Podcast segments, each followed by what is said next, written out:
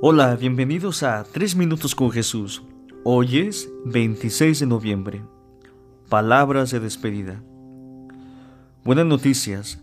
Jesús se aparece por última vez a sus discípulos antes de subir al cielo y les da unas noticias muy consoladoras y un mandato.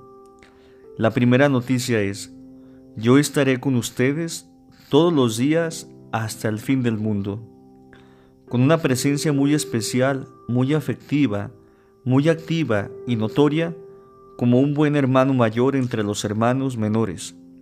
Los primeros cristianos tenían la certeza de que Jesús estaba en medio de ellos, los acompañaba, iluminaba y defendía. Lástima que ahora se nos olvida esa presencia que sigue siendo tan real como en aquellos tiempos. La segunda noticia es todo poder me ha sido dado en el cielo y en la tierra.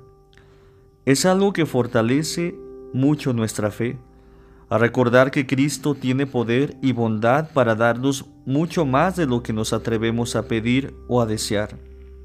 Y con ese poder que ha recibido del Padre, Jesús dio un mandato importantísimo.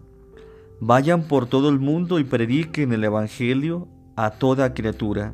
Esto lo podemos constatar en el Evangelio de Marcos 16:15. Este mandato es el que ha impulsado e impulsa ahora a miles y millones de evangelizadores a esforzarse por tratar de propagar los mensajes de Jesús a cuantas más personas les sea posible. Las últimas palabras de una persona que queremos y estimamos se nos quedan grabadas imborrablemente en la memoria y el corazón. Estas últimas palabras de Jesús antes de subir al cielo deben quedársenos grabadas tan fuertemente que siempre nos impresionen y nos muevan a obrar.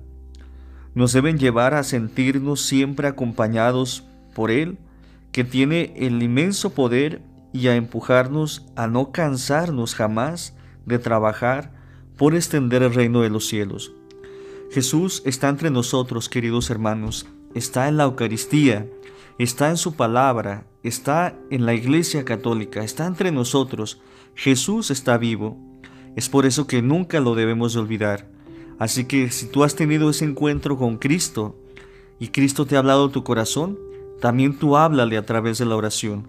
Él te escucha. En verdad recibirás grandes respuestas y sobre todo la paz del Señor. Que la gracia del Señor esté siempre con ustedes y recuerden que compartir es evangelizar.